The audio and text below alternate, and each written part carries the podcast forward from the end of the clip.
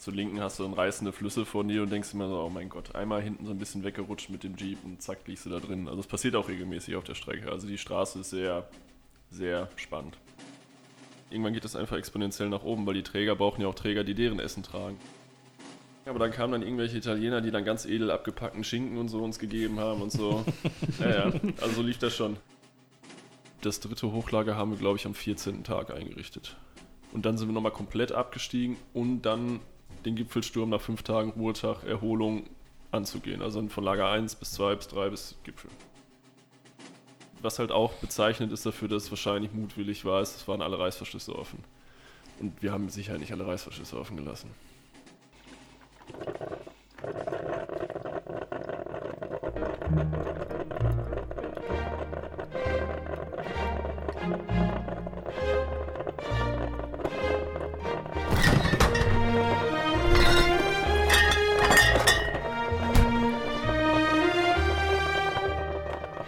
Riemker Dialoge, der Podcast aus der Küche.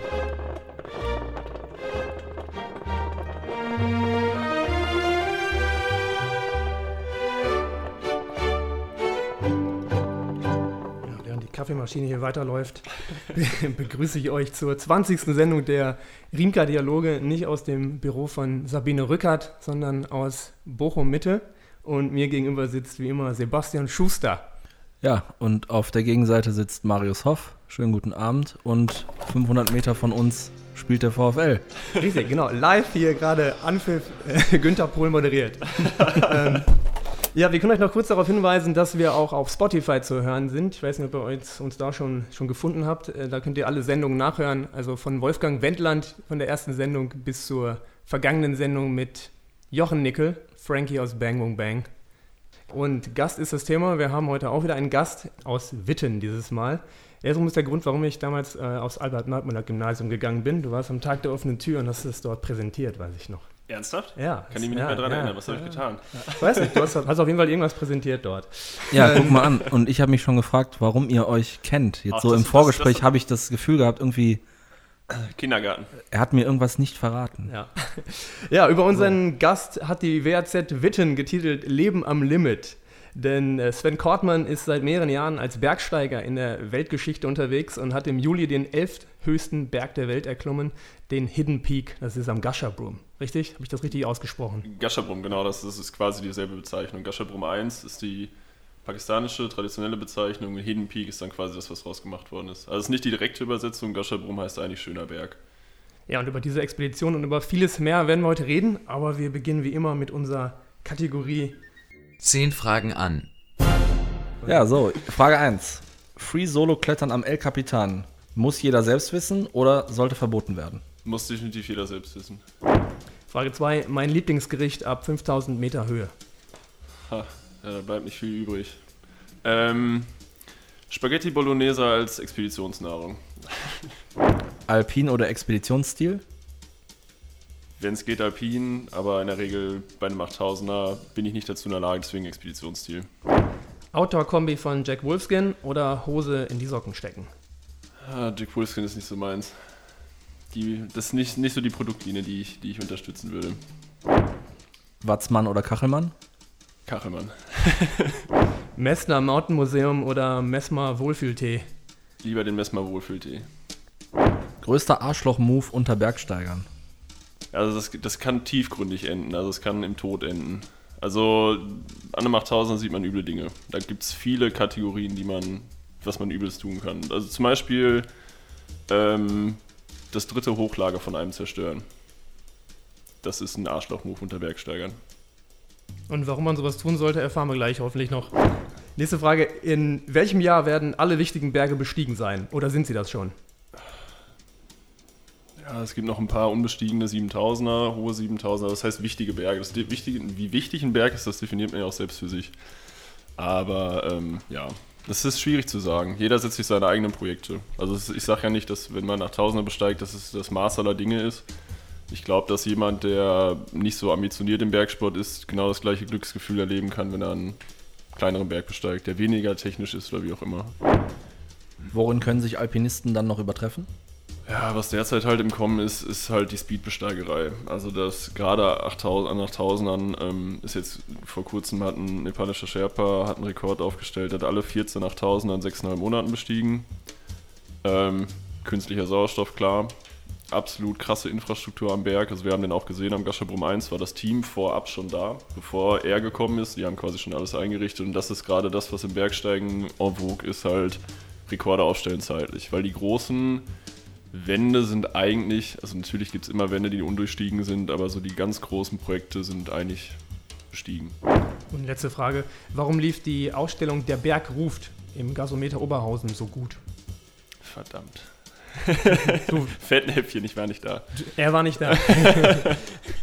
Ich war da. Ich war sogar zweimal da, kann ich sagen. Ich habe sogar Also den ich- Ausstellungskatalog Ich hab, gekauft. Ich, ja, ich, ich, muss, ich muss zu meiner Schande gestehen, ich war nicht da tatsächlich. Ich habe es irgendwie, ist an mir vorbeigegangen. Okay, aber es scheint ein, ein allgemeines Interesse für die Berge ähm, im Ruhrgebiet da zu sein.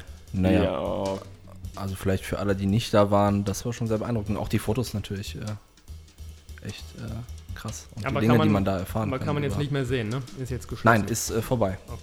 Seit gar nicht so langer Zeit. Ich glaube, letzten Monat oder so. Alright. Gut, das waren unsere. Zehn Fragen an. So, wir haben es gerade eingangs erwähnt. Ihr wart im Juli auf einer großen Expedition. 75 Tage lang war es in, in Pakistan. Aber erzähl mal, wie's, wie, wie du im Grunde als Kind des Ruhrgebiets zum Bergsteigen kamst. Ist ja nicht so naheliegend hier in der Gegend. Ich glaube, das liegt daran, dass ich halt einfach irgendwie so ein Erlebnisvakuum in mir hatte, was Berge betrifft, weil ich komischerweise war, ich, ich war halt nie mit meinen Eltern in Bergen. Also Bergurlaub war irgendwie nie unsers. Wir waren halt immer am Strand, immer auf Texel, See. So, und ich glaube, dass sich da irgendwie so ein Vakuum in mir gebildet hat, was irgendwie gefüllt werden wollte. Deswegen habe ich dann 2015, also mein ursprünglicher Plan war halt neben dem Studium ähm, durchs Himalaya zu reisen mit dem Zelt. Das war so mal mein Traum. Und das hat sich dann immer weiter hochgeschaukelt irgendwie, bis ich dann irgendwann an einem Punkt war, wo ich gedacht habe, ja, ach, das ist alles so teuer und wie, wie willst du denn das hinkriegen? Dann habe ich mir irgendwann gedacht, wenn du es wirklich willst, schaffst du es. Und habe dann alles, was ich hatte, da reingesteckt. Also alles an Zeit, Geld. Ich habe das halt zu meinem Projekt gemacht. Und das ziehe ich seitdem durch. Hast du quasi mit dem Klettern angefangen oder dich sofort mit Expeditionen auseinandergesetzt und Alpinismus? Ähm, eigentlich tatsächlich habe ich mit Bergsteigen angefangen und habe dann das Klettern als Mittel zum Zweck dazugenommen, was ja absolut mein Hobby ist. Also es ist ähm, als Ausgleichssport super gut. Also der Sport an und für sich reicht schon als Hobby. Also das hat sich, das ergänzt sich nur. Ich glaube, wenn man bergsteigt, dann muss man auch klettertechnisch so ein bisschen Skills haben. Schon allein das ganze Handling, ähm, sowas wie Balance und, und die ganzen technischen Möglichkeiten. Je technischer der Berg ist, desto mehr muss man auch klettern, tatsächlich. Was sind so die nächsten Schritte gewesen bei dir? Also, dass man sagt, okay, ich möchte irgendwo auf einen hohen Berg und muss irgendwo anfangen mal. Genau, also mein, mein Anfang war eigentlich recht ähm, ja, Quereinstieg. Äh, 2014 hatte ich tatsächlich meinen ersten Gletscherkurs vom Deutschen Alpenverein. Vorbereitend auf das eigentliche Projekt, was dann im nächsten Jahr folgen sollte, die Besteigung des Mera Peak. Und ähm, ich habe halt im Vorfeld mich damit auseinandergesetzt. Klar, im Himalaya mit dem Zelt unterwegs sein, wenn man keine Ahnung von Hochgebirge hat, ist das durchaus nicht so sinnvoll, das alleine durchzuziehen.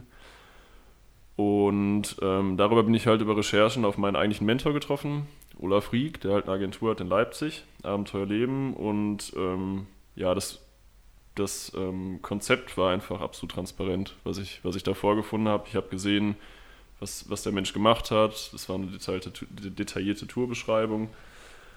Und dann haben wir irgendwann mal angefangen zu telefonieren und dann habe ich das halt immer mehr so in die ähm, in Erwägung gezogen, halt nach Nepal zu fliegen, mit Olaf zusammen. Genau, und das war dann halt auch meine erste Tour tatsächlich im Hochgebirge 2015. Der Olaf Rieck, der ist eigentlich Arzt, ne? Und macht das. Tierarzt. Okay, Tierarzt und ist also dann nebenbei aber dann auch noch ähm, Expeditionsleiter oder ist es reines Hobby, dass er, dass er wirklich da. Vollzeitbergsteiger. Okay. Also tatsächlich Vollzeit, also das ist das, womit er sein Geld verdient.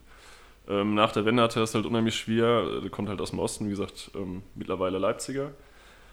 Ähm, nach der Wende hatte er es unheimlich schwer, weil er hat halt als Veterinärmediziner gearbeitet und dieser ganze, ähm, ja, diese ganze Massen, dieser ganze Mastbetrieb und ähm, der die DDR so aufgebläht hat, ist dann zusammengefallen durch die, durch, die, durch die Zusammenlegung und da waren halt super viele Menschen auf einmal da, die gebrochene Existenzen hatten, wo die einfach einen Cut hatten, wo die dann einfach nicht wussten, wohin mit sich. Ähm, er wollte halt auch nicht weiter an der Uni lernen und hat dann halt alles, so wie ich jetzt quasi, halt auf eine Karte gesetzt und hat das Bergsteigen für sich entdeckt. Also nicht für sich entdeckt, aber hat dann alles darauf gesetzt, Bergsteiger zu werden. Darf ich da ganz kurz einhaken? Du hast ja, Ja. gesagt, er ist Vollzeit-Bergsteiger. Vielleicht für Ja. die Zuhörer, die das nicht wissen, kannst du erklären, was der Unterschied zwischen einem Alpinisten, einem Bergsteiger und einem Kletterer ist? Das sind alles Grauzonen, die sich vermischen. Also Okay. es ist, das ist eine, also kann man so nicht sagen. Zum Beispiel, du kannst, ähm, wenn du klettern, wenn du kletterst, kannst du sowohl Sport klettern, das sind dann halt eher kürzere Routen. Du kannst aber auch alpin klettern, dann gehst du in die großen Wände zum Beispiel der Alpen und, und kletterst Mehrseillängen. Das sind alles, das vermischt sich. Also kann man jetzt so pauschal nicht sagen, wo, wo da genau der Cut sitzt. Und den Olaf Rieck, den kann man, kann man anrufen und sagen, man hat sich mal informiert über ein Nepal-Projekt, das er anbietet und man würde das gerne von der Pike auf lernen. Oder wie war das bei dir?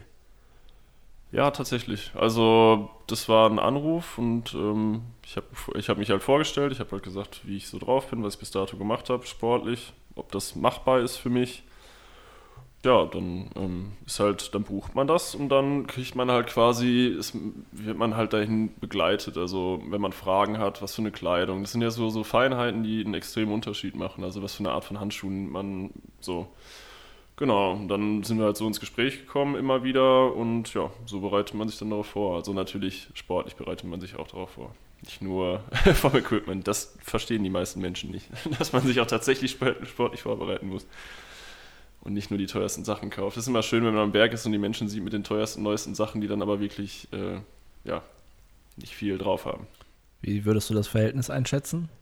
Zwischen uns? Nee, zwischen Equipment und sportlichem Anteil? 50-50 oder? Nee, auf gar keinen Fall. Also der sportliche Anteil ist die absolute Basis und das Equipment muss auch stimmen, je nach Einsatzlage. Aber wenn man mal überlegt, mit was für äh, Equipment Messner und so früher losgezogen sind, da ist der Skill schon das Ausschlaggebende. Also da geht es nicht darum, dass du jetzt irgendwie die neuesten, tollsten Klamotten hast. Klar erleichtern dir das Leben. Es ist immer gut, Equipment zu haben, was du zu handeln weißt, wo du gut mit klarkommst, was für dich, also du stellst ja nach und nach so dein Setup zusammen, was für dich auf, auf dich zugeschnitten ist. Aber das kann man nicht vergleichen. Das ist, ist der, der sportliche Teil auf jeden Fall wesentlich ausschlaggebender und vor allem der Kopfteil. Also sich mental schinden zu können und mental seinen Körper dazu zu zwingen, über sich hinauszuwachsen. Das ist das eigentlich Mhm. Entscheidende beim Bergsteigen, gerade beim Höhenalpinismus. Die erste Expedition war dann also mit dem Olaf Rieck zusammen 2015 nach Nepal auf den, habe ich es gerade gelesen, Mera Peak. wieder vergessen, Mera Peak, kannte ich vorher nicht. Dann erzähl mal von deinen Erfahrungen. Also du hattest, hattest dich dann im Grunde im Vorfeld vorbereitet, einerseits was das Equipment angeht und dann ähm, sportlich vorbereitet und dann ähm, wart ihr ein Team von, von welcher Größe? Und Mm, Also Olaf und acht Klienten. Und das Bezeichnende bei der Tour war einfach, dass wir extrem übles Wetter hatten. Also die ganze Tour ist halt so ausgelegt, weswegen ich mir die auch ausgesucht habe. Ähm, es ist halt als Zelttrekking ausgelegt, weil man, ja, man ist in den diversesten ähm, Höhenlagen unterwegs, um erstmal zum Berg zu kommen. Das ist nicht so das Epizentrum des Kumbu. Das Kumbu ist quasi da, wo der Everest steht und die anderen Weltberge. Das ist so ein bisschen abseits, ein bisschen ähm, südlich von diesem Epizentrum. Das heißt, es ist noch nicht so erschlossen mit Lodgen und dem ganzen Pipapo. Das heißt, es ist ein relativ hoher Aufwand. Und ähm, wir hatten halt durchgehend schlechtes Wetter. Ähm, es hat entweder, wenn du in niederen Höhen warst, hat es geregnet, wenn du in hohen Höhen warst, hatten wir Schnee. Und das ist, ähm, da wird man halt mental schon sehr gefordert. Und vor allem auch körperlich gefordert, weil man muss sich das halt so vorstellen, wir hatten bestimmt 20, 25 Träger ungefähr, um unser Equipment quasi zum Berg hinzukriegen. Und man lässt die Träger natürlich nicht durch Tiefschnee spuren. Das heißt, man ist an, also wenn man als Klient hat man natürlich nicht die Aufgabe zu spuren, theoretisch, aber eigentlich schon. Also rein moralisch hat man die Aufgabe zu spuren. Und ja, da haben wir halt immer gut zusammengearbeitet und haben halt auch in schweren Situationen halt konstruktiv zusammengearbeitet und dadurch ist halt so eine Freundschaft und so ein Vertrauensverhältnis gewachsen. Halt gerade auch am Berg. Und dann habt ihr in den kommenden Jahren noch einige Expeditionen gemacht, ne? bis zu eurer Expedition dieses Jahr. Ne? Da ist eine ganze Menge dazugekommen. Ja, also ich bin dann quasi nächst, also im selben Jahr noch bin ich nach Hause gekommen und ich glaube zwei, zwei, anderthalb Monate später bin ich dann mit Olaf auf den Mont Blanc geklettert, also höchster Berg ähm, politisch Europas. auch über, das ist halt das Schöne, wofür ich halt unfassbar dankbar bin, dass ich halt mit Olaf immer Touren gemacht habe, die ähm, anders waren. Also anders angegangen worden sind. Zum Beispiel, wenn man mit ihm nach Nepal fliegt, hat man einfach wesentlich länger Zeit, um sich zu akklimatisieren. Die Akklimatisierung ist wesentlich sinnvoller als bei diesem kommerziellen Geschleuse, was einfach derzeit gang und gäbe ist beim Bergsteigen, was halt auch zum Beispiel im Everest gipfelt, also wenn man sich das anguckt. Genau, und dann haben wir halt den, den ähm, Mont Blanc bestiegen bzw. überschritten. Wir sind halt über den Nordgrad aufgestiegen, über die Normalroute abgestiegen. Und das danach war einfach der so spätestens da, also schon in Nepal war der Groschen gefallen. Genau, dann waren wir nächstes Jahr direkt zusammen wieder in Nepal. Ähm, einen technisch ein bisschen schwereren 6000er haben wir bestiegen.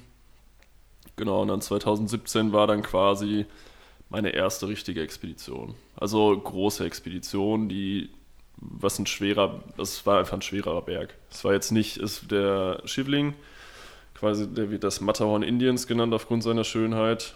Und aufgrund seiner Schönheit hat er auch, ähm, heißt er Schivling, weil er die Schöpfungskraft Shivas darstellt im hinduistischen Glauben. Und ja, das war meine erste große Expedition, also anspruchsvolle Expedition.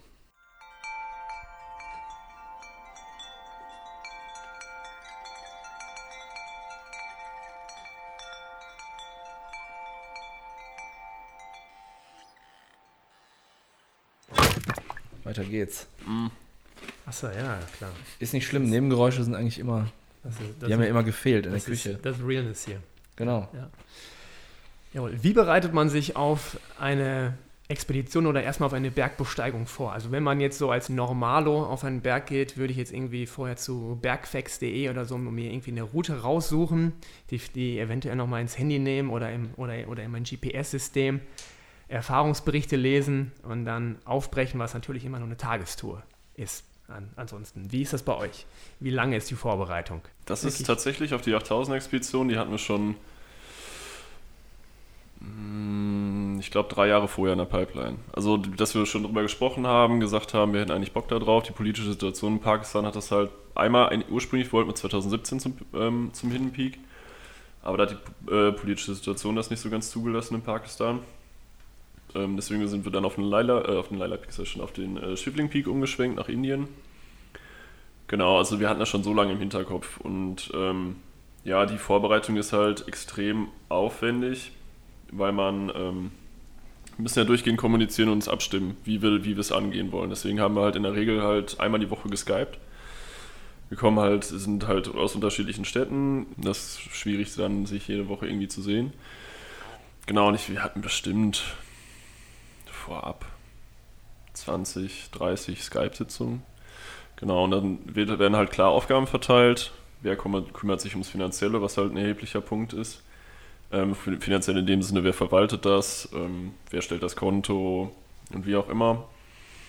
Und genau, wer, wer stellt den Kontakt zur, zur Agentur vor Ort da, weil du hast ja immer eine Agentur, mit der du arbeitest. Das ist halt, wenn du nach 1000 Expeditionen hast, ein immenser Aufwand. Du hast, wir hatten bestimmt ähm, um ins Basecamp vom Hidden Peak zu kommen, der halt Hidden Peak heißt, weil es ja, der versteckteste 8000er ist, sag ich mal. Da musst du wirklich weit für laufen. Ähm, da geht es alleine 60 Kilometer über den Baltoro-Gletscher. Da musst du, deine, deine Tonnage musst du ja irgendwie, irgendwie ins Basecamp kriegen.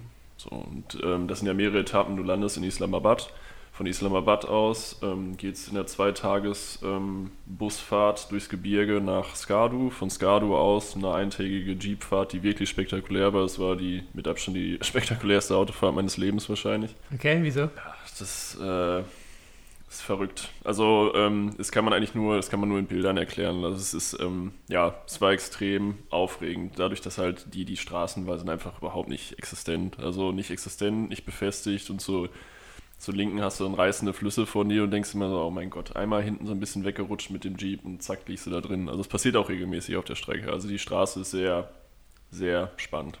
Wie gefährlich ist das trotz allem noch? Denn diese Gebirgsregion zwischen Pakistan und Afghanistan und auch ne, die Grenzregion zu Indien, ich weiß nicht, wo genau dieser Berg jetzt ist.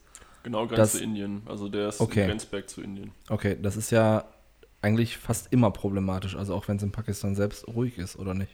Also die politische Lage ist derzeit immer noch angespannt, also ähm, von den radikalen Fundamentalisten aus betrachtet.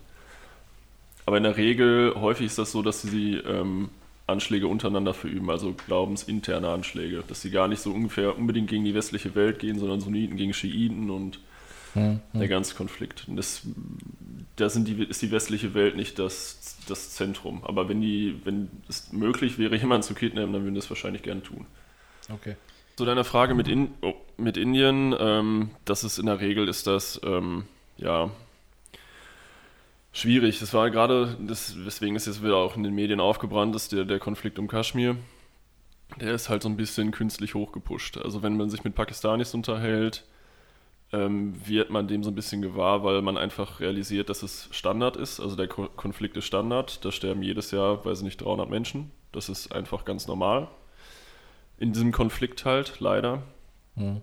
Und ähm, es waren zu der Zeit, kurz bevor wir geflogen sind, waren, das war halt auch ein bisschen komisch, dass dieses Gefühl, dass äh, ein Weltkrieg angekündigt, also nicht ein Weltkrieg, ein Atomkrieg angekündigt worden ist zwischen Indien und Pakistan, wenn du da runterfließt. Aber das war halt alles ähm, Show. Das war Show in dem Sinne, dass äh, Narendra Modi, also der indische Premierminister, neu gewählt werden wollte. Da waren gerade Wahlen und deswegen wollte er halt so ein bisschen ähm, mal zeigen, wie männlich er ist.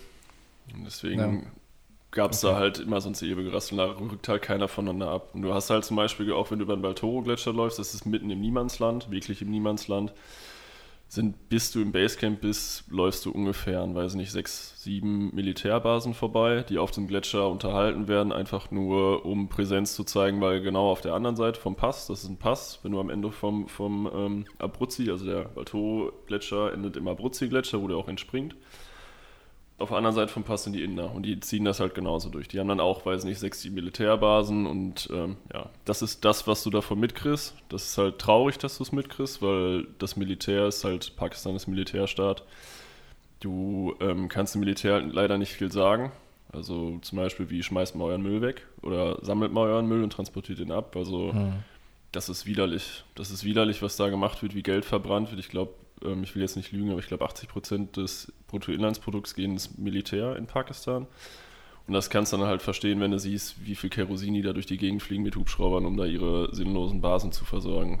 Für einen Krieg, der Schwachsinn ist. Also kein, kein, kein Inder wird sich denken, ja, wir rollen jetzt mit unserem Panzer über diesen 7000 Meter hohen Pass und fallen jetzt in Pakistan ein, obwohl die einfach Grenzen haben, die wesentlich offener sind. Das ist alles Prestige. Und das ist halt traurig, das zu sehen. Und das ist das, was du am Konflikt da irgendwie mitkriegst. Also wenn du, in, wenn du in der Region bist, es sei denn, du bist in Kaschmir direkt, also Jammu Kaschmir, das ist halt wirklich die, die Grenzregion, da sollte man sich nicht aufhalten. Da kann es halt wirklich passieren, dass sie halt einfach mal sich überlegen, ach, da knall ich mal Mörser rüber.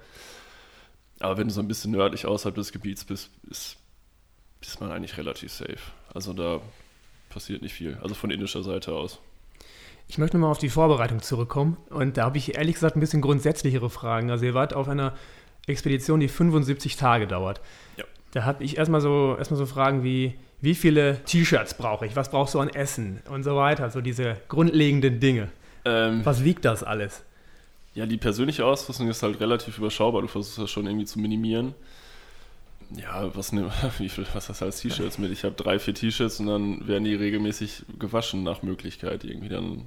Und ähm, ja, Essen ist halt eine größere Frage das ist halt so eine Sache, da wird man halt auch, das, dafür hat man halt auch eine Agentur. Wir hatten durchgehend, also von, von Beginn des Tracks, weil man muss sich erstmal akklimatisieren, um überhaupt an die Höhe angepasst zu sein, ähm, hatten wir ein Küchenteam. Und ähm, die echt bombastische Arbeit geleistet haben. Das ist wirklich der Hammer. Also wir hatten alleine, wie gesagt, der, Trägeraufwand, den wir hatten, wir hatten bestimmt 100, 100 Träger.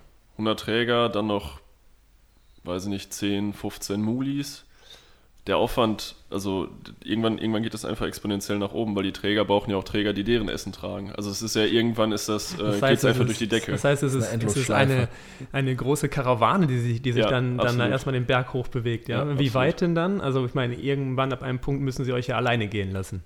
Äh, bis ins Basecamp tatsächlich. Also bis ins Basecamp vom Berg ist man auf Träger angewiesen. Okay. Wie man, hoch war das denn? Äh, auf 5, 4. 5, 4? Boah, jetzt hast du mich erwischt. Naja, 5, aber 1. das heißt. 5-1, 5-1 ist das. Nicht 5-4, 5-1. Also ein Küchenteam ist jetzt dann auch anwesend, die dann ähm, ja, für euch kochen, richtig. Aber das ist, ja. ist jetzt wahrscheinlich, wahrscheinlich ja. nicht, nicht wirklich vergleichbar mit einer richtigen Feldküche. Oder wie sieht das aus? Das ist eine, also das ist, ist eine, eine, ein Brenner mit zwei Flammen. Wenn du, ja, zwei bis drei Flammen. Und darauf zaubern die. Also das ist wirklich Magie, was die da raushauen. Das ist der Hammer. Die machen dir da teilweise eine Pizza. Und eine Pizza sieht dann so aus, die kriegst du dann auch mit Oberhitze, wo du denkst, wie willst du Oberhitze erzeugen, wenn du zwei, zwei Kerosinflammen hast. Ähm, dann nehmen die zum Beispiel so ein, so ein gebogenes Blech, das wird dann auf der einen Flamme heiß gemacht. Und dann wird das ganz, ganz knapp über die Pizza gehalten. Dann gibt es so eine Oberhitze dadurch. Dass der, also, was die da zaubern, das ist echt der schiere Wahnsinn. Das ist natürlich nicht jeden Tag hast du Pizza gekriegt, aber in der Regel wirst du grundversorgt mit Nudeln, Reis, Kartoffeln, das im Wechsel und dann mit Gemüse zusammengemischt. Auf jeden Fall viel Kohlenhydrate. Ähm, sowas geht dann nur bis zum Basecamp und, Ja. und ab da habt ihr dann Verpflegung dabei, wie so eine EPA vom Bund früher oder was habt ihr dabei? Ja, sowas oder habt ihr, Art oder halt. Top-Rahmen? Ja, das ist einfach, das sind das Expeditionsnahrung, die ist halt sehr konzentriert mit Nährstoffen, die man braucht. Leicht zuzubereiten, das sind halt so Plastiktüten, die reißt du auf, kippst heißes Wasser drauf, rührst oben, wartest 10 Minuten und es ist sogar erträglich. Also es, mir schmeckt sogar. Also das kann man essen. Genau, damit unter, das ist halt immer so die, die, die Nahrung, die man sich dann abends gönnt. Morgens, ja, ja schwierig. Also man, man versucht sich halt nach Möglichkeit sinnvoll irgendwie Nahrung zuzuführen. Du hast, ich habe halt zum Beispiel auch Nahrungsergänzungsmittel, die ich nehme. Ähm, weil das Problem ist halt, dass eine normale Verdauung ab einer gewissen Höhe einfach nicht mehr drin ist. Und es ist halt auch anstrengend zu verdauen. Und die Energie brauchst du halt für andere Sachen. Genau, und tagsüber hält man sich mit Riegeln, Energiegels und sowas irgendwie über Wasser. Genau, und man, das, das A und O ist halt viel zu trinken. Das heißt, du versuchst auch Nahrung flüssig zu dir zu nehmen, bei, wie beispielsweise Suppen. Suppen sind halt super, du kriegst halt Minerale und alles wieder rein und nimmst gleichzeitig Flüssigkeit auf, weil Flüssigkeit ist halt das A und O, was du gerade für die Höhenanpassung brauchst und um zu verhindern, dass du höhenkrank wirst. Und außerdem habt ihr euch dem, dem fairen Klettern verschrieben. Mhm. Hm, Was heißt das? Faires Klettern heißt, dass wir den Berg aus eigener Kraft besteigen. Also aus eigener Kraft heißt, dass wir all unsere, alles, was wir dabei haben, alles, was am Berg irgendwie an Infrastruktur aufgebaut werden muss, selber schleppen. Das heißt, wir tragen unsere Zelte selber, wir tragen unser Essen selber, unser Gas selber. Wir haben keine, keine Hochträger. Es ist ja gang und gäbe, also wenn du an einem 8000er bist, hat eigentlich jeder Hochträger. Wir waren die absoluten Exoten da, dass wir es halt wirklich alles hundertprozentig alleine gemacht haben. In der Regel haben, haben die meisten Menschen an einem 8000 haben Hochträger, sag ich mal zu 90 Prozent, würde ich schätzen. Und wir benutzen halt keinen künstlichen Sauerstoff. Und soweit es geht, versichern wir die Route halt selbst. Also wir haben keine Menschen, ähm, keine Climbing Sherpa, die für uns die Route versichern. Und das ist halt eine kommerzielle Expedition, so wie wir es da gesehen haben, in, in zigfacher Variation. Da sind halt sehr, sehr reiche Menschen, die, äh, ja, ich weiß nicht aus was für Gründen, Ego-Gründen oder wie auch immer, Bergsteigen. Also nicht, weil sie das Bergsteigen lieben, das kann ich irgendwie da nicht so ganz erkennen. Sonst würden die nicht den ganzen Müll am Berg liegen lassen. Ähm, und die zahlen dann für zum Beispiel einen Sherpa, die lassen sich dann Sherpa tatsächlich aus Nepal einfliegen, weil die halt besonders leistungsstark sind. Und da zahlen die mal eben pro Sherpa 30.000. Dann haben die dabei jetzt nicht ihre zwei, drei Sherpa. Das sind dann schon, alleine für die Sherpa-Kosten sind das schon 90.000. Und dann kommt halt der ganze Rattenschwanz dahinter noch dran, der bei so einer Expedition anfällt. Und das, das sind halt, ja, ist einfach eine andere Art des Bergsteigens, wenn man es Bergsteigen nennen kann. Und wie vielen anderen Expeditionsteams seid ihr da auf eurem Weg begegnet, wenn du, wenn du sagst, dass ihr das zigfach erlebt habt? Ähm, ich würde schätzen, also der, der, ähm, das Basecamp vom, vom, vom Gashabrum teilt sich das Basecamp mit dem Gashabrum 2. Also es gibt einen Gashabrum 1 und Gashabrum 2, beides 8000er, die nebeneinander stehen. Äh, die gehören zu der Gashabrum-Gruppe, es gibt halt sechs Gashabrum. Sie teilen sich das Basecamp und Camp 1 und insgesamt im Basecamp würde ich sagen, waren so 10 bis 12 Expeditionen. Die dann auch anschließend oben auch noch euch irgendwo in einer Form begegnet sind oder die Ja, ihr auf dem Weg dann auch ja, noch, ja. noch mal getroffen habt? Ja, du läufst ja schon, du, du musst ja, das müssen ja alle ihre Lager einrichten, ne? Und du läufst ständig Wege. Also ich bin, ich bin alleine den, den Eisbruch, das ist so die erste Passage von, von der Route, der ähm, recht interessant ist und auf jeden Fall relativ wild. Äh, alleine die, den Weg bin ich zehnmal gelaufen. Also du läufst ständig am Berg, wenn du es halt fair machst, läufst du ständig am Berg hin und her, musst erstmal die Infrastruktur aufbauen, musst dich an die Höhe anpassen und ja. Deswegen läufst du Wege da zigmal und du kennst irgendwann die Leute. Auch wenn wir versucht haben, im Basecamp haben wir uns halt ganz, ganz oben auf die Moräne gesetzt. Also an den letzten Rand quasi, weil wir einfach mit den ganzen Leuten nichts zu tun haben wollen. Also nicht, weil wir Menschenhasser sind, sondern weil einfach Ja, beim Bergsteigen gibt es halt immer so eine Dynamik, dass halt Menschen erzählen und dann wieder ist und dann, das kann man sich einfach irgendwann nicht mehr anhören. Das macht einen verrückt. Also wenn es alleine darum geht, du musst, du fragst, du fragst zehn Leute, ähm, in welchem Verhältnis, also wie, welche, welches Verhältnis ist auf der Route? Ist die Route in Kupenverhältnis? Gibt es viele Gletscherspalten? Wie ist die und die Passage? Du kannst sicher sein, dass zehn Leute was Unterschiedliches sagen von du bist quasi so gut wie tot, wenn du einsteigst, bis du brauchst nicht mal Steigeisen. Das ist so ungefähr die Bandbreite und das, das muss man sich nicht antun. Also, also braucht man nicht. Das ist ja wie Bewertungen bei Google, ne? Ja, es, also genau, das so, so, das, das streut äh, ja, das ist, das über die ganze Bandbreite. Ja, genau, und das sind halt Menschen, das Problem ist halt, Bergsteigen ist halt auch so ein Ego-Ding für viele. Und viele wollen sich dann gerne dadurch hervortun, dass sie sagen, ach, das war doch gar nichts. Und andere sagen dann, um auch wiederum sich hervorzutun, ja, ich bin fast gestorben. Also das sind so Sachen, mit sowas wollten wir nichts zu tun haben. Wir kannten auch niemanden so richtig, also aus den anderen Expeditionen, weil wir halt nichts mit denen zu tun haben wollen. Aber witzigerweise kannten die uns alle. Also alle wussten, wer die Deutschen sind. Weil sich halt auch rumgesprochen hat, weil wir, dass wir es halt alles selbstständig machen tatsächlich, keinen Sauerstoff nehmen, keine Höhenträger haben und sowas. Und was halt auch Punkt ist, äh, wir hatten, äh, haben uns vorher einen Wetterbericht bestellt. Also da haben wir halt Geld für bezahlt, dass wir von der aus der Schweiz einen Wetterbericht kriegen auf unser Satellitentelefon täglich. Und äh, da waren wir natürlich sehr beliebt weil die anderen hatten keinen kommerziellen Wetterbericht. Die hatten halt, ah, ja. haben dann mit dem Satellitentelefon zu Hause angerufen und haben dann quasi geguckt, guck mal, wie bei Google das Wetter Sag wird. ich euch nicht. Sag ich euch nicht im Tausch, erst im ersten Tausch gegen euer Essen. Ja, so lief das dann ja. tatsächlich. Also wir haben nicht das Essen vorgeschlagen, aber dann kamen dann irgendwelche Italiener, die dann ganz edel abgepackten Schinken und so uns gegeben haben und so. ja, ja, also so lief das schon. Prosciutto so. Crudo auch in der Höhe. Nicht, nicht ja. Schinken tatsächlich, es war sogar Filet. Das war so ein richtig schöner, dicker Filetstreifen. Das ist natürlich Gold wert, ne? wenn du dann nur den ganzen Tag irgendwie ja, dünnes ja. Essen ist, dann ja. so ein Filetstreifen dahingelegt kriegst, ist gut. Nicht Massimo Amolt gemacht, sondern hier auf 7200. Sag mal nochmal was über die, über die Preise. Also ich glaube, in der WAZ hieß es auch, dass allein dieser, dieser Bericht schon euch am Tag einiges gekostet hat. Ne? Also was war so, so die Gesamtkostenzahl? Was meinst du für eure Expedition? Die Gesamtkostenzahl? Mhm. Meinst du jetzt pro Person, was wir pro Person theoretisch bezahlt haben? Genau.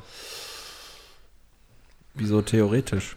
Äh, weil es praktisch anders aussieht. Also in der Theorie, wenn wir kein Gleittracking gehabt hätten, hätten wir pro Person, schätze ich mal, so zwischen 12.000 und 13.000 bezahlt. Ähm, aber wir haben parallel halt ein Begleittracking organisiert, was uns dann auf dem Baltoro-Gletscher halt begleitet hat, so ein bisschen Expeditionsfeeling gekriegt hat und darüber haben wir uns auch ein bisschen refinanziert. Also darüber haben wir dann auch wieder ein bisschen Geld reingekriegt. Wo ihr quasi Anfänger mitgenommen habt, die dann. Ja, nicht nur Anfänger, einfach Anfänger. Trekking interessierte, weil, mhm. weil der Baltoro-Gletscher ist einfach, also das sind die phänomenalsten Bergblicke auf diesem Planeten. Das ist einfach, das Karakorum-Gebirge ist das spektakulärste Gebirge mit Abstand. Also die Rauheit, du hast da irgendwie Felssäulen, die sind 6.500 Meter hoch und die schießen einfach aus dem Nichts, schießt da so eine Felssäule raus. Das ist dieses, diese, diese Ursprünglichkeit, diese Rauheit des Gebirges, das kriegt man nur da. Und deswegen ist halt die Tour einfach wunderschön. Jetzt habe ich gerade eine Sache versäumt, Sebastian. Und zwar als ums Thema Ernährung ging und ums Thema Frühstück. Ich habe neulich habe ich im Fernsehen live gesehen, äh, da gab es Frühstücksempfehlungen von Mario Basler. Der wird ja mal gerne, gerne eingeladen, um, um Blödsinn zu erzählen im, im Fernsehen. Und den möchte ich einmal kurz euch, euch zeigen, was er erzählt hat. Also mein Frühstück war immer so, ich bin aufgestanden, wir wurden um 8 Uhr geweckt, halb neun war Frühstücken. Ich bin runtergegangen, habe eine Tasse äh, Kaffee getrunken, bin hoch aufs Zimmer, eine rauchen. Oh, ich dachte jetzt, dass das Rauchen zuerst kommt. Nein, nein, das, ja, oft ist es auch passiert, dass ich erst mal eine geraucht habe, dass ich wach werde. Aber die anderen haben alle schön Müsli gegessen und waren nach einer Viertelstunde haben sie eine Zerrung geholt. Ich habe nie eine Zerrung gehabt. Also kann ich das nicht gewesen das ist das Geheimrezept. Einfach. Ja, ich glaube auch. Ähm, wie schätzt du die Bergsteiger-Szene ein? Also was glaubst du, wie viele Menschen den, den Sport äh, ernsthaft angehen? Wie viele machen das hauptberuflich? Wie viele sind im Grunde nur mal einmal da, um ihren Schinken zu essen äh, in einer schönen Umgebung? Also um eine Frage zu beantworten, schnell zu beantworten, Menschen, die damit Geld verdienen, sehr, sehr wenig, ähm, weil die Projekte, die du angehen musst, um damit wirklich Geld zu verdienen, halt immer extremer werden. Also es, es ist immer näher daran an äh, am fast Unmöglichen oder nicht Machbaren, das irgendwie äh, durchzuziehen, um halt gesponsert zu werden oder ein komplett Sponsoring zu kriegen. Deswegen ist die, die Zahl der Menschen sehr gering. Ähm, Menschen, die das ernsthaft betreiben, das heißt ernsthaft, meiner Ansicht nach ist ernsthaft halt faires Bergsteigen.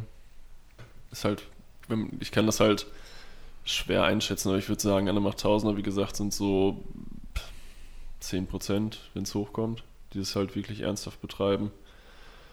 Das Problem ist halt, dass, dass, dass ähm, immer mehr Menschen interessiert daran sind, Berg zu steigen, aber aus den falschen Gründen. Oder ich will nicht falsch sagen, also ich, ich maße mir nicht an, den Reinhold Messner zu spielen und zu sagen, äh, das ist richtig und das ist falsch.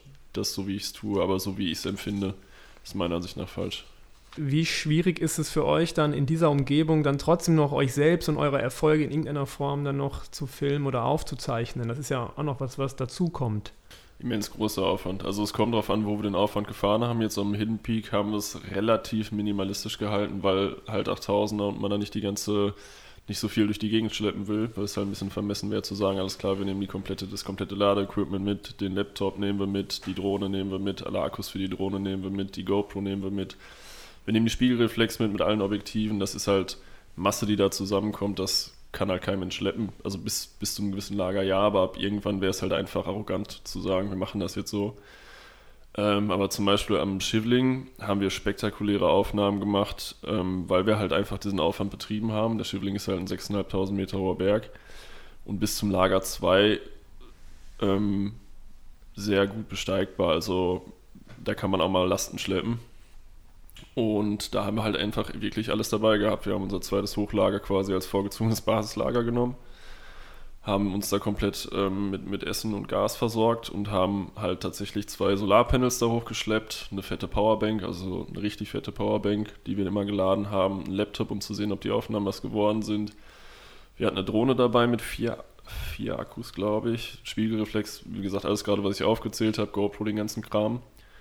Und ja, das ist ein immenser Aufwand, aber es hat sich halt gelohnt, weil wir dadurch halt in der Lage waren, halt auf dem Gipfel Drohnenaufnahmen zu machen. Also das sind Aufnahmen, die es halt auch so noch nicht gab. Das lohnt sich der Aufwand schon, das ist schön und es macht auch Spaß, aber es ist halt trotzdem wesentlich mehr Aufwand, als man denkt. Man denkt ja, okay, dann haben wir einfach eine Drohne dabei gehabt, aber um diese Drohne unterhalten zu können, die hat eine Akkulaufzeit gehabt von einer Viertelstunde, in der Höhe noch weniger, weil die Rotoren einfach in Hochlast waren, weil die einfach nicht genug Auftrieb gekriegt haben durch die dünne Luft und weil es kalt war. So, das heißt, du hattest vier Akkus und wenn du Glück hattest, konntest du aus den vier Akkus eine halbe Stunde filmen. So, und dann musst du sie ja wieder laden. Dann bringst du ja nicht den ganzen Berg wieder runter, lädst sie und bringst den ganzen Berg wieder mit hoch. Das heißt, du brauchst dein Equipment. Am Hidden Peak haben wir jetzt auch einen relativ, ja, wir haben einen relativ moderaten Aufwand betrieben, aber es sind wirklich, wirklich schöne Aufnahmen dabei rumgekommen.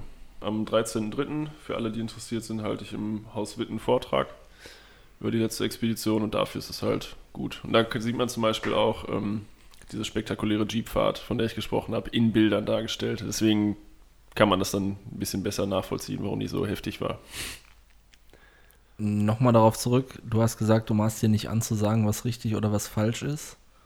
Aber dieses Bergsteigen und dieses kommerzielle Bergsteigen, das macht doch was mit den Menschen, die, also zumindest A, mit den Menschen, die da beteiligt sind, indem sie eingekauft werden, um Lasten zu tragen und B auch mit den Völkern, die da oben tatsächlich leben. Ich weiß nicht, wie viel Kontakt man zu denen hat, aber in gewissen Regionen gibt es ja Völker, die im Hochgebirge leben. Beispielsweise die Sherpa.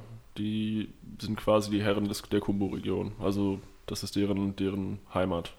Das sind Bergvolk. Ähm, was macht das mit den Völkern? Das Problem ist, ähm, also zum einen will ich erstmal ganz klar hervortun, dass wir auch nicht ohne Träger auskommen, aber nur bis zum Berg hin. Ähm, das ist keine Sklaverei, die Menschen verdienen wirklich, wirklich gutes Geld, verhältnismäßig. Und wenn man sieht, gerade in Nepal ähm, ist halt Lastenträger ein ganz normaler Beruf, weil wenn du beispielsweise in Nepal ein Haus bauen willst, ab einer gewissen Höhe, wo es einfach keine, kein Holz mehr gibt, oder in der Regel wird es aus Stein gebaut, aber du hast ja Holzelemente, hm. da werden da 120 Kilo schwer, schwere Holzlasten durch die Gegend getragen. Und zwar von Menschen, die vielleicht 55 Kilo wiegen, 60 Kilo wiegen. Hm. Das sind einfach menschliche Leistungen, die kann ein Europäer nicht nachvollziehen. Und äh, wenn die Menschen dann gesagt kriegen, ja, pass auf, du trägst ungefähr die Hälfte davon und kriegst ungefähr das Dreifache bis Vierfache, sind die super froh. Ähm, bei, abgesehen davon hat das diese ganze, ähm, ähm, Ja, es ist auch ein bisschen Prestige. Bei manchen Völkern ist es ein bisschen Prestige. Gerade Sherpa sind sehr stolz darauf, auf ihre ähm, Everest-Erfolge oder generell Erfolge an Weltbergen. Das ist so ein bisschen deren Aushängeschild. Aber und ich verdiene, wie gesagt, gutes Geld. Also wenn, wenn du sagst zum Beispiel, du, du lässt dir jetzt als, als äh, reicher Südkoreaner, lässt du dir irgendwie einen, einen Sherpa einfliegen aus Nepal ähm, und der kriegt 30.000. Wenn du den 30.000 in die Hand drückst, das ist, der ist hart ausgesorgt bis ans Ende seiner Tage damit. So, das, also die leben davon, das ist eine Lebensgrundlage. Die werden auch, also teilweise verheizt, weil einfach die, deren, ähm, die Leute, die buchen, halt einfach respektlos sind. Oder halt ähm, unfassbar unmenschlich. Also beispielsweise, wir sind abgereist aus dem Basecamp vom, vom Hidden Peak, ähm, waren fertig mit der Expedition, sind abgereist und haben wir beiläufig mitgekriegt, wie ein pakistanischer Hochträger ähm, ja, im Sterben lag, im Basecamp, weil der einen ähm, Verschluss hatte und das dementsprechend kein Wasser mehr lassen konnte und was einfach ärztlich behoben werden kann. Wenn es nicht behoben wird, ist es ein absolut bestialischer, unmenschlicher Tod. Also schmerzhaft, qualvoll, ohne Ende. Der italienische, ich will nicht Bergsteigerkollege sagen, das wäre nicht zutreffend, der, der italienische Mensch hat halt gesagt, der diesen, der diesen Träger gebucht hat, ich habe nirgendwo unterschrieben, dass ich mich darum zu kümmern habe, dass der hier abtransportiert wird. Oder ich bin nicht für den verantwortlich, das habe ich nirgendwo unterschrieben. Mhm. Heißt im Klartext, dass er nicht die 17.000 Dollar bezahlen wollte, dass die Hubschrauber kommen. Und wenn die Hubschrauber gekommen wären, hätte das Leben gerettet werden können. Da erkennt man halt die Ego-Unterschiede. Das ist halt irgendwie so ein, so ein teilweise so ein Niemandsland, der Berg, da gibt es irgendwie andere Regeln. Also Menschlichkeit ist da teilweise ganz tief unten anzusiedeln. Deswegen meinte ich also, was kann Bergsteiger einem anderen Bergsteiger antun? Das ist, da gibt es das gibt's Abgründe, macht man sich keine Platte drüber normalerweise. Im Juni 1984 unternahm der Südtiroler Bergsteiger Reinhold Messner eine Expedition im Karakorum-Gebirge. Mit ihm war Hans Kammerlander hier rechts im Bild. Ziel waren zwei Gipfel der Gasherbrum-Kette, beide knapp über 8000 Meter hoch, im Hintergrund der Gasherbrum 1. Übersetzt heißt Gasherbrum der leuchtende Berg. Okay, ich wollte doch mal nochmal auf eure Expedition zum Hidden Peak zurückkommen. Warum habt ihr euch ausgerechnet den Hidden Peak äh, ausgesucht, also den elfthöchsten Berg und nicht den K2 zum Beispiel? Oder jetzt mal um ähm, einen zu nennen nochmal, den ich kenne. Weil primär hat die Auswahl Olaf getroffen. Also die Auswahl wurde natürlich äh, sehr begrüßt von Olaf, aber äh, von, von Jakob und mir. Ähm, aber Olaf hatte schon zwei Versuche am Hidden Peak, ist zweimal gescheitert und jetzt beim dritten Mal halt erfolgreich gewesen. Ähm, genau, deswegen hatte der noch ein, das heißt, in der Klettersprache hat man da noch einen Sack hängen. Das heißt, man hat das ein Projekt, was noch offen ist. Und das war halt noch sein Projekt, was er offen hatte und hat halt Jakob und mich ins Team geholt, weil er es mit uns beiden da gute Chancen gesehen hat weil wir halt auch generell ein eingespieltes Team sind, so ist halt zum Hidden Peak gekommen. Der Hidden Peak halt, weil es nach dem K2 der wohl schönste 8000er ist. Also so vom, vom reinen, wie wenn man davor steht, denkt man einfach nur, wow. Das ist nicht so ein, so ein Matschehügel, zum Beispiel in Nanga, also den Matschehügel eh nicht, aber zum Beispiel in Nanga Parbat, wenn man vor dem Nanga Parbat steht, das ist die Rupa-Wand, vor der man steht, ist das ja ein großer, massiv gefährlicher Eisschneeklotz. So, es ist halt nicht so eine schöne Gipfelpyramide, das ist anders irgendwie. Und halt, weil er technisch einen gewissen Anspruch hat. Jetzt hast du uns gerade, gerade schon erzählt von den Vorbereitungen und von der Anreise über Islamabad, vom Weg ins Basecamp auf, was war das, knapp 5000? 5.1, glaube ich. Oder, oder 5.1, genau. 5.1, ja. Wie ging es anschließend weiter? Erzähl mal, wie dann, wie dann so der Weg bis zu bis zur äh, Todeszone äh, ab 7.2 so verläuft und dann habt ihr auch noch euer Zelt verloren. Irgendwas ist, ist, ist da auch noch passiert, ja? Wir haben tatsächlich drei Zelte verloren. Okay. Nee, nee, gelogen. wir haben zwei Zelte verloren und eins war vollkommen zugepresst mit Schnee. Also wir haben zwei Zelte verloren. Vorab zu deiner Frage, wie, wie lange, also was passiert, wenn man ankommt. So, erstmal mussten wir auf unsere Sachen warten, weil durch die Wettersituation war halt extrem heftiger Winter, lag halt extrem viel Schnee.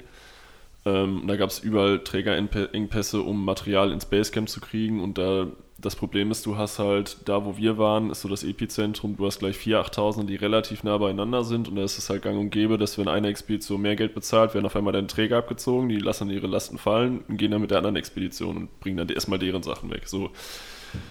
so schaukelt sich das dann It's da hoch und dann, ja, und dann nehmen die auf einmal immense Geldbeträge, um zu tragen, weil sie denken ja Angebot und Nachfrage. So und deswegen haben wir erstmal auf unsere Sachen gewartet. Als die dann da waren, ist das halt so, du sondierst erstmal die Lage. Du guckst dir erstmal den ersten Eisbruch an, durch den du läufst. Du guckst dir an, wie ist die Route beschaffen. Du akklimatisierst dich, ganz wichtig. Du setzt Höhenimpulse, dass du überhaupt auf einer Höhe schlafen kannst. Und dann beginnst du halt nach und nach deine Lage einzurichten. Erstmal machst du zum Beispiel, was wir gemacht haben, wodurch wir halt als die Deutschen bekannt geworden sind in diesem Basecamp, ist, dass wir ins Lager 1 gegangen sind, was 900 Höhenmeter höher ist. Das ist halt ein Tagesmarsch, haben unsere Sachen abgelegt, haben ein Depot gemacht und sind wieder abgestiegen am selben Tag. Um halt nur einen Höhenimpuls zu setzen, nicht da oben zu schlafen, weil dann würden wir wahrscheinlich höhenkrank werden. Und erstmal absteigen, sich an die Höhe anpassen und so ist das immer und immer wieder. Also du läufst durchgehend am Berg hin und her, bis du alle Lager eingerichtet hast. Ich glaube, bis, bis wir das dritte, da waren wir echt schnell mit, also wirklich schnell, wir haben immer das gute Wetter genutzt. Das dritte Hochlager haben wir, glaube ich, am 14. Tag eingerichtet. Und dann sind wir nochmal komplett abgestiegen und dann den Gipfelsturm nach fünf Tagen Ruhetag, Erholung anzugehen. Also von Lager 1 bis 2 bis 3 bis Gipfel. Und als wir dann den Ausstieg hatten, quasi den Gipfelsturm von Lager zu Lager, ähm, wollten wir eigentlich ursprünglich im ersten Lager nur einen Zwischenhalt machen und dann direkt durchlaufen ins zweite Hochlager. Erstes Hochlager war komplett zerschossen. Also alle, also zwei, drei Gestängebögen gebrochen, das Zelt war zerfetzt und das Zelt heißt Storm King. Das heißt, in der Regel sollte Von wem ist das? Müssen wir jetzt hier eine Marke nennen? So, Testbericht, machen wir einen, Ja. der Zelttest. Ja, nee, auf jeden Fall ist halt komisch, dass dieses Zelt, was einfach ein unfassbar, also geodätische Form, ist so aufgebaut, dass es einfach starken Winden trotzt und Zelte im ersten Hochlager standen, wo du denkst, selbst wenn es ein bisschen pustet, müssen die zusammenklappen. Die standen halt wie eine Eins. Unser Zelt war bombastisch abgespannt. War halt komplett kaputt. So, schon komisch irgendwie. Hat schon einen komischen Touch gehabt. Dann sind wir ins zweite Hochlager gekommen. Da war unser Fehler halt, beziehungsweise nicht unser Fehler, Konstruktionsfehler beim Zelt, dass halt unten so ein kleiner Spalt war in der Apside. Apside ist quasi dieser Vorraum, den man im Zelt hat, in dem man kocht und sowas. Ähm, und das halt über, über Tage lang, die wir jetzt nicht da waren, ist dann halt Pulverschnee unter diesen Schlitz, im, hat sich quasi zwischen Innen- und Außenzelt gepresst und dann war das Zelt einfach komplett mit Schnee verpresst. Das war jetzt, kann man keinem Vorwurf machen. Ähm, ja, dann sind wir aufgestiegen ins dritte Hochlager, dritte Hochlager komplett zerfetzt. Also komplett zerfetzt. Und das war ein Zelt, was von der Bauart Olaf seit 30 Jahren Expeditionen in Verwendung hat und er hat noch nicht eins davon eingebüßt. Und das war wirklich komplett zerfetzt. Und gleiches Prinzip. Storm Das- King 3, oder? Nee, das war das, das? VE25 von North Face. Und da war halt ähm, ein kleines Pipi-Zelt daneben, super billig abgespannt. Es hat gestanden wie eine Eins. Und wir haben halt bei unserem Zelt uns wirklich Mühe gegeben. Wir haben alle Strippen genommen, haben Eisschrauben reingedreht. Wir haben das wirklich bombensafe da oben hingestellt, weil wir da kein nichts irgendwie anbrennen lassen wollten. Das war komplett zerfetzt. Und da, was halt auch bezeichnet ist dafür, dass es wahrscheinlich mutwillig war, ist, es waren alle Reißverschlüsse offen. Und wir haben sicher nicht alle Reißverschlüsse offen gelassen. Wie viel Frustrationstoleranz braucht man dann? Viel. Ja, du musst, ja, du darfst dich halt nicht unterkriegen lassen von sowas. Und wie viel Zelte hattet ihr denn dann noch dabei? Ja, wir hatten hier, du hast ja kein Reservezelt auf Lager 3. Du stellst ja ein Zelt dahin das und dann die steht Frage, das genau. da. Ja. Ja, wir hatten Glück, dass unsere koreanischen, in Anführungsstrichen, Kollegen so gütig waren, ihren ganzen Müll oben zu lassen. Die hatten dann halt auch sich gedacht, ach, das Zelt, ach, das jetzt runtertragen, ach, wir haben genug Kohle, ach, lassen wir stehen. Deswegen hatten wir halt ein Reservezelt da oben un, ungewollt, sag ich mal. Ne? Wir haben dann quasi in den Müll der Koreaner geschlafen. Zu dritt dann, oder? Zu dritt, ja. Okay. Es ist das ja eh mal, dann- es ist eh gang und gäbe. Es ist dann mauschelig im Zelt, ja? Ja, definitiv. Ja. Ich habe gelesen, dass ähm, ab einer gewissen Höhe auch die Gefahr besteht, dass sich Luft in der Lunge bildet. Luft in der Lunge ist schon mal eigentlich nicht schlecht. Äh, nicht Luft, äh, sorry, Wasser, dass äh, Wasser bildet Äh, in der Lunge, was dann auch richtig gefährlich werden kann. Ja, das Problem ist, durch den, durch den ähm, Partialdruck ähm, können deine Alveolen platzen. Und ähm, was halt eine Endstufe ist von einem Lungenödem, was das halt quasi der Fall wäre, du kannst ein Hirnödem kriegen und ein Lungenödem. Ähm, bei dem Lungenödem ist halt das Problem, du, das blutet halt irgendwann ein. Also wenn, dann ist es aber schon vorbei. Also wenn, wenn, es, wenn du so weit bist, es, dann ist es vorbei. Du musst einfach die Frühwarnzeichen kennen. Wenn du ein Lungenödem hast, ähm, hast du das Gefühl, ich hatte zum Glück noch keins, aber ich habe es mir beschreiben lassen, hast du das Gefühl, durch einen Strohhalm zu atmen. Du hast einen Leistungsabfall, der ist immens. Also du, wenn du, wenn du die Aufgabe kriegst, geh mal die 10 Meter da hinten zum Klo, kommt dir das vor wie ein Marathonlauf, weil dein Körper einfach keine, keine Kraft mehr hat, das zu stemmen. Wenn du solche Frühwarnsignale hast, dann sollte man einfach absteigen. Das ist das Gute bei der Höhenkrankheit, wenn du zusiehst, schnell wieder in, in, in äh, eine Höhe zu kommen, die moderat ist, dann regenerierst du auch. Das ist reversibel, zum Glück. Wo war dein ähm, Tiefpunkt? Mm, das Unwohl, das größte Unwohlsein hatte ich im Abstieg vom Gipfel. Ähm, ich würde sagen, kurz unterhalb des Gipfels war ich kurzzeitig nicht, nicht benommen in dem Sinne, dass ich irgendwie nicht da war und nicht Herr meiner Sinne war, aber ich hatte schon das Gefühl, dass ich zusehen sollte, schnell runterzukommen. Weil du halt in der Todeszone ist halt, da sollte man sich nicht lange aufhalten. Und da habe ich halt gemerkt, dass ich halt nicht fahrig wurde, wie ich, gehand, wie ich gehandelt habe, aber dass ich, ich habe halt einfach gemerkt, ich muss runter. So. Ja. Aber jetzt erstmal vorher, ich meine, wie war denn so das Gefühl oben dann auf dem Gipfel? Gibt ja immer sehr viele äh, Motivationsbilder von Leuten, die oben stehen. Ist das, ist das so ein, ein, berauschender Moment oder ist er extrem kurz nur und man muss sagen, okay, schnell wieder weg, Foto machen und runter? Ein Mix aus allem, aber in erster Linie ist der Moment eher beängstigend, weil du weißt, du musst den Weg wieder runter und wir haben halt am, ähm, am Hidden Peak haben wir von Lager 3 bis Gipfel 14,5 Stunden gebraucht weil wir unfassbar tiefen Schnee hatten, wo wir durchspuren mussten, was halt super kraftintensiv war. Und man ist sich schon gewahr, dass man jetzt 14,5 Stunden unterwegs war und wieder zurück muss. Und das zwar schnell und diesen Zustand ähm, sollte man sich auch immer aufrechthalten. Das Problem ist beim Bergsteigen, 80% der Unfälle passieren im Abstieg, weil A, Menschen ermüdet sind, B, durch die Ermüdung fahriger werden in ihrem Handeln C, die Anspannung am Gipfel abfällt und das darf sie nicht. Viele Menschen denken, ja, jetzt habe ich es geschafft, jetzt bin ich oben, aber du bist erst dann oben gewesen, wenn du auch lebendig wieder im Basecamp bist. Und das ist halt auch so ein Punkt, ähm, diese Anspannung fällt bei mir eigentlich erst ab, wenn ich mit all dem Equipment wieder im Basecamp bin. Weil auch nachdem wir den Gipfel bestiegen haben, sind wir komplett abgestiegen, also ins dritte Hochlager, von, ins zweite Hochlager, vom zweiten ins Basecamp, haben uns erholt und dann mussten wir trotzdem noch mal ins zweite Hochlager, um dann halt unsere Sachen wieder runterzubringen. Und das heißt, du bist noch nicht durch mit der Sache. Du musst immer noch durch den Eisbruch, du musst immer noch durch Gletscherspaltengebiet. Und wenn du dann im Kopf hast, okay, ich habe es ja eigentlich geschafft, ich bin nach Tausender Besteiger, nicht gut. Aber dann wundert es mich ja eigentlich, dass so wenig über den Abstieg gesprochen wird. Und es wird ja immer die Geschichte vom Aufstieg erzählt auf diesen Gipfel und dann der Moment, jetzt haben wir es erreicht. Von diesem Abstieg wird ja eher selten gesprochen, wenn man jetzt zum ähm, Beispiel ja, äh, weil, äh, Bergsteiger mal im Fernsehen sieht oder so. Ja, ich meine, die Bergsteiger, die man im Fernsehen sieht, sind in der Regel Bergsteiger, die es halt auch können oder die halt halt fair machen. Aber wenn du zum Beispiel beim Everest siehst, die haben halt nicht viel vom Abstieg, weil die steigen halt, also die steigen halt schon einmal den ganzen Quatsch ab und müssen sich schon noch konzentrieren. Ähm, aber danach sind die damit durch, die steigen nicht nochmal ab auf, um ihre Sachen runterzuholen. Das macht dann irgendein Sherpa für die. Also deswegen ist dieses Prozedere, dass du dann wieder das ist, das ist dann so ein Motivationsding. Du hast den Berg bestiegen, du steigst ihn komplett ab und dann musst du wieder aufsteigen, um deine Sachen runterzuholen.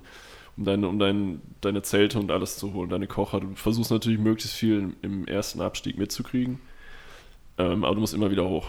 Und deswegen wird vielleicht nicht so viel darüber berichtet, weil es für die meisten Menschen dann tatsächlich im Basecamp, sobald die im Basecamp sind, gelaufen ist. Und es ist natürlich nicht so spektakulär, es ist natürlich dramatischer, auf den Gipfel hinzuarbeiten, statt aufs Basecamp was du eh schon kennst in so einer Reportage. Wie komisch ist die, die Rückkehr dann, wenn man einmal auf dem 8000er war und dann irgendwann nach, nach einer Woche oder zwei wieder am Bahnhof in Witten an rauskommt? Das ist strange. Also man muss sich erst wieder einleben. Das ist ja auch das, was mir Bergsteigen auch unter anderem gibt, dass ich sagen kann, okay, ich bin raus. Also ich genieße das einfach zweieinhalb Monate nicht da zu sein, zweieinhalb Monate nicht erreichbar zu sein, wirklich raus zu sein. Das ist ein absoluter Luxus, den man fast nirgendwo mehr auf dieser Welt erreichen kann. Selbst wenn man im, im Epizentrum des Everest, also im, im, in der Kumbu-Region ist, ähm, die haben da irgendeinen Satelliten ins All geschossen, den du da von da aus anzapfen kannst, theoretisch. Ähm, die Lodgen versorgen sich dann mit WLAN. Und du siehst dann wirklich Menschen, du, hast die, die phänomenalsten Bergblicke. Du, du gehst aus, dem, aus einer Lodge raus, du hast die phänomenalsten Bergblicke, einen Sonnenuntergang auf der Amadablam, irgendwie sowas. Ähm, Und dann guckst du ins Fenster rein, da sind Menschen, die an WhatsApp hängen, um dann ihren, ihren Lieben zu Hause zu erzählen, was sie theoretisch hätten sehen können, beziehungsweise wo sie sich gerade befinden. Das ist dann halt so, da erkennst du, dass, dass zwar ein Interesse für Berge irgendwo besteht, aber häufig das Interesse darin besteht, zu sagen, ich war da. Nicht wirklich das Interesse, so diese Schönheit für die Berge zu erkennen oder das zu erkennen, was es eigentlich ausmacht, da zu sein. So, und das ist halt in, in so ursprünglichen Regionen wie da ähm, im Karakorum in Pakistan ist das halt, kann man das noch erleben. Da ist man raus. So, Block 4. Wir sind beim Ausblick angekommen und der wirtschaftlichen Komponente beim Bergsteigen und stellen uns jetzt einfach mal die Frage, wie läuft denn deine Sponsorensuche?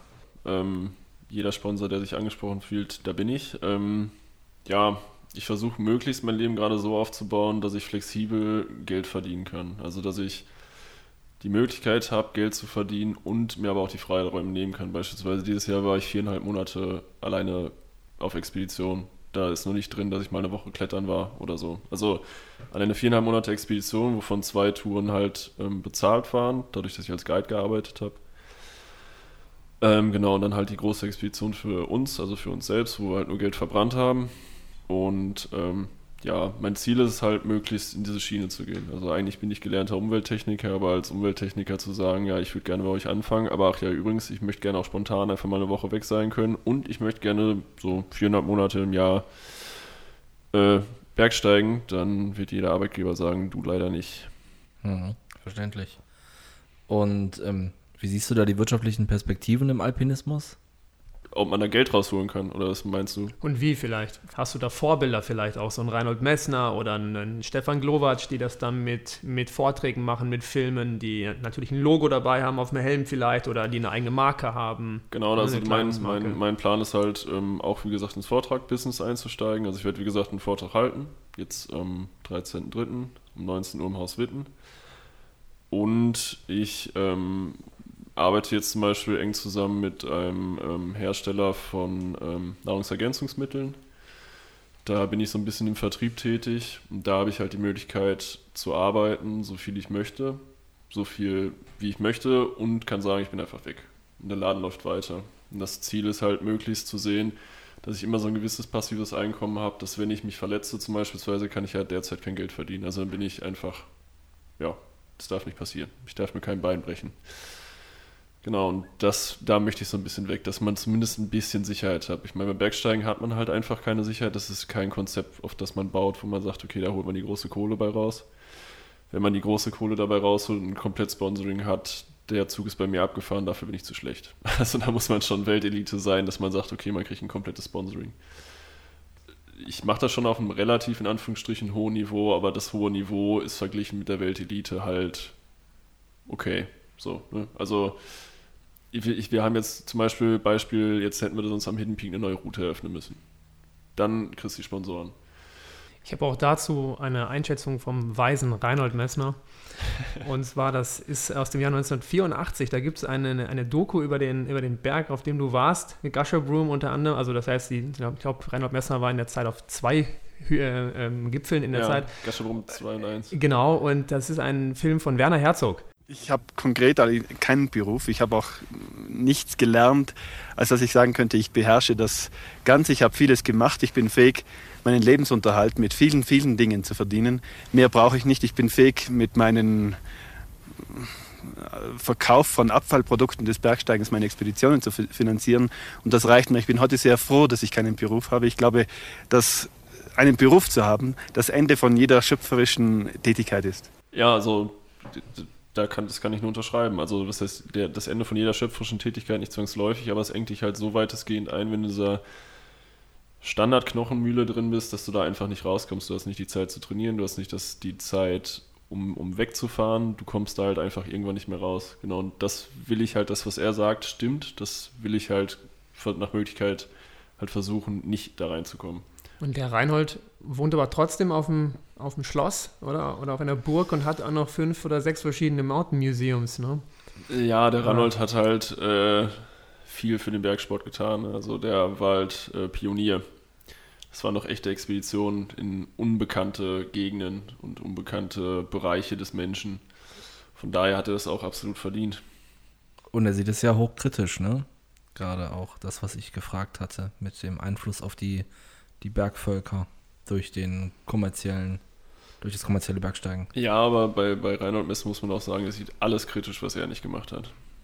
Also, er, also Ja, er ich, hat ich, eine bin, ich, bin, Haltung, ja. ich, bin, ich, bin schon, ich bin schon bei ihm, wenn er sagt, dass der Einfluss teilweise schlecht ist. Also was, was ich zum Beispiel schlimm finde, dass ähm, wenn, man, wenn man in Bergvölker, wenn man Bergvölker sieht und denkt, es ist ursprünglich und ähm, feststellt dadurch, dass so viel Einfluss vom Westen da ist, beziehungsweise Menschen aus der westlichen Welt da sind, die halt ihren Einfluss mitbringen, ähm, wollen halt teilweise Bergvölker, es gibt da super die, die äh, Landflucht, also die versuchen alle nach Kathmandu zu kommen, zum Beispiel in Nepal, wo du denkst, Kathmandu ist einfach ein Moloch und die Berge sind wunderschön, warum willst du hier weg? Ähm, weil sie einfach von diesem Lifestyle, den, wovon sie auf einmal was mitkriegen, auch ihren, ihr, ihr Teil von abhaben wollen. Du siehst dann zum Beispiel, bist du in irgendeiner Lodge und siehst dann, ähm, wie zwei Kinder, die normalerweise, wenn der westliche Einfluss nicht da gewesen wäre, irgendwie draußen gespielt hätten und dann werden die einfach vor den Fernseher gesetzt und gucken sich Wrestling an. Halt kleine Kinder, wo du denkst, das ist einfach rückverdummt. Ob, das machen halt die Eltern nicht aus bösem Antrieb, weil die keine Lust haben, sich mit den Kindern zu beschäftigen, sondern weil sie denken, das ist tatsächlich gut.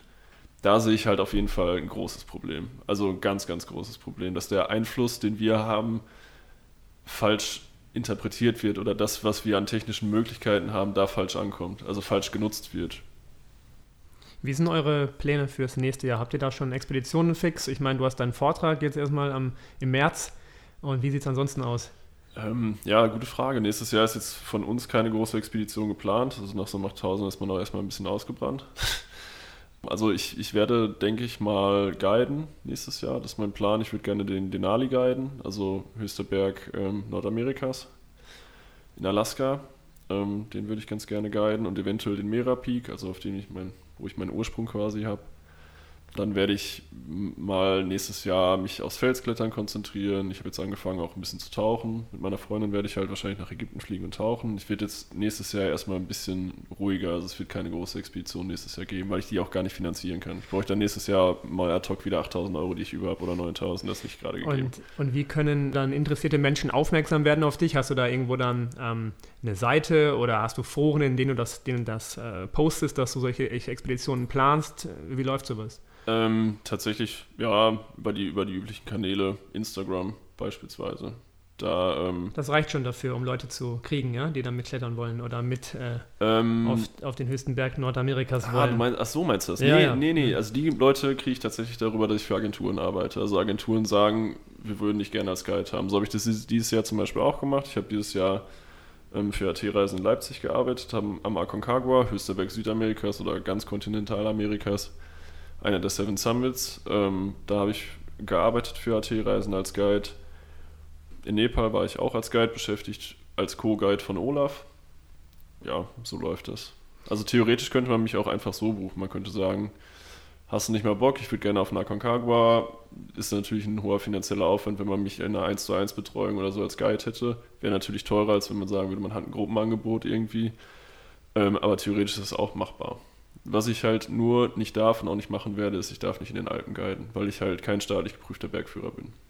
Ja, dann weisen wir vor allem noch auf den Vortrag hin. Also nochmal, am Äh, 13.03. um 19 Uhr im Haus Witten. Und äh, meine Website ist svenkormann.de, die ist aber im Aufbau, also die steht noch null. Also die, die, die ist schon gut gemacht worden, also das ist alles nur noch nicht online. Das wird jetzt in den nächsten Tagen, Wochen auch passieren, tatsächlich endlich mal. Dann vielen Dank für die Einblicke, vielen Dank fürs Kommen. Ja, Und- danke, dass ich hier sein durfte in den Heiligen Hallen. in, den, in, in den neuen Hallen, genau. In den Und- neuen Hallen. Ja, genau. In der Küche, in Anführungsstrichen. Und dann alles Gute für nächstes Jahr, für die weiteren Expeditionen und Touren, wo es auch immer hingeht. Vielen, vielen Dank. Wie sagt man, Bergmannsheil oder so, ne? Bergheim. Bergheil, so.